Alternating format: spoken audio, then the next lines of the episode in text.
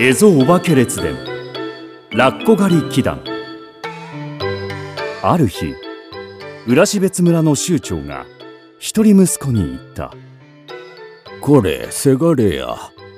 サルフト村の州長に父祖から代々言い残された談判があって本当は俺が出向いていくのだったが今年を取ると遠出の旅は億劫になった。お前代わりに言ってくれないか。息子は掛け合いについての細かい注意を受けはるばるサルフトの村へ出かけていった。談判のため浦標別から来ました。州長はいるかね？はい。ようこそ。どうぞ中へ。村に着くと若者は美しい少女に導かれ村の中央の大きな家に入ったおう浦標別からよく来なすった。23日逗留していきなさい。少女は州長の家族であった。家には品の良い老夫婦が並んで座っていた。しばらくすると州長の息子たちとその妻も入ってきた。彼らは若者に丁寧に挨拶した。時にあんたはラッコというものを見たことがおありかね？話には聞いているけれどもまだ見たことはありません。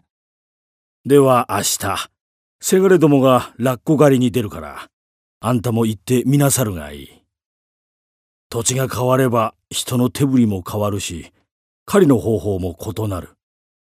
良いことでも悪いことでも見聞しておいて高額に資する心がけが大切だ。翌日若者は未明に起き男たちに連れられ小舟で海に出た。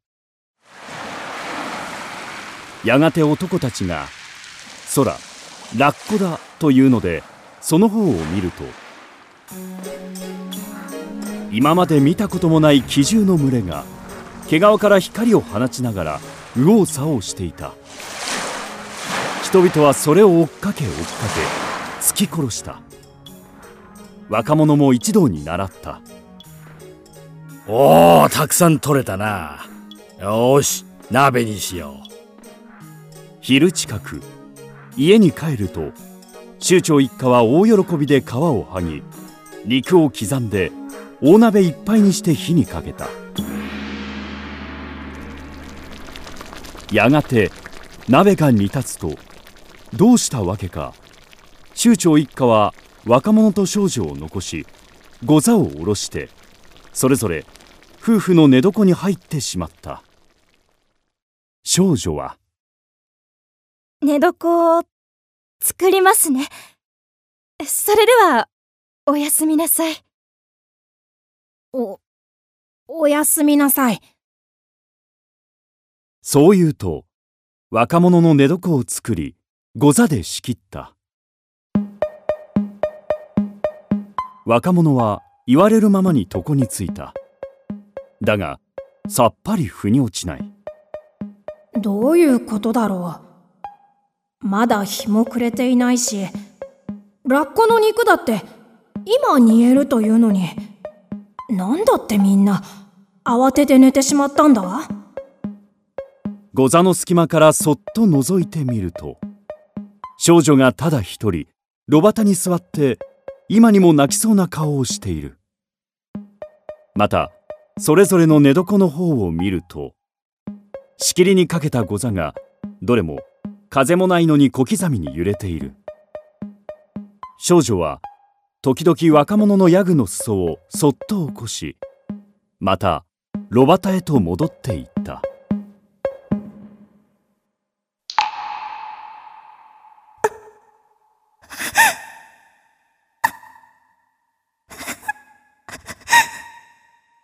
泣いている？はてますます意味がわからない。やがて一度ぞろぞろと寝床から出てくると顔を洗い炉を囲んで座った。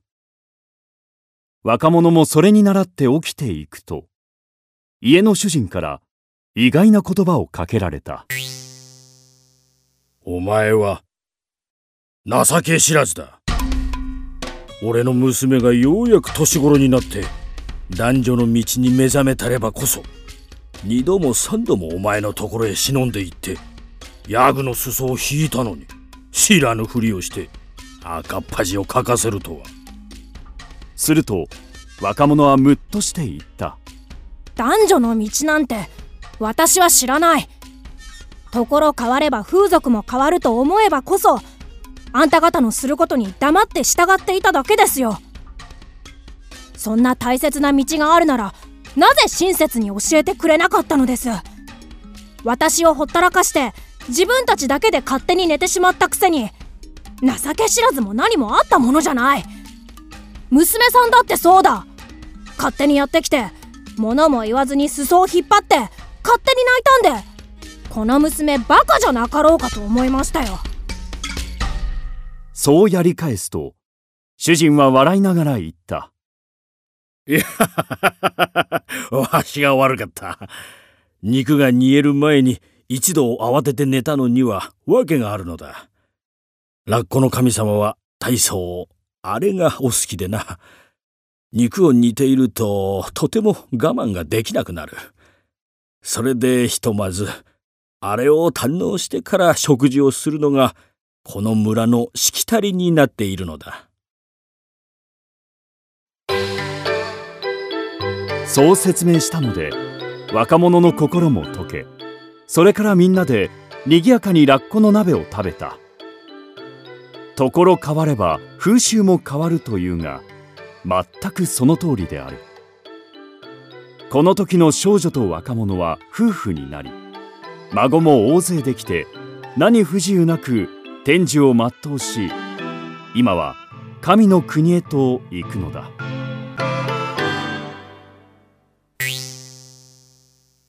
余談だがラッコの毛を撫でるとその方向へなびいたままになっているので誰にでもなびく浮気な女を軽蔑の意を込めてあいつはラッコだという。詩曲の中にもラッコを月神に持つ女が出てくるがそういう女はやはり公職のように述べられている。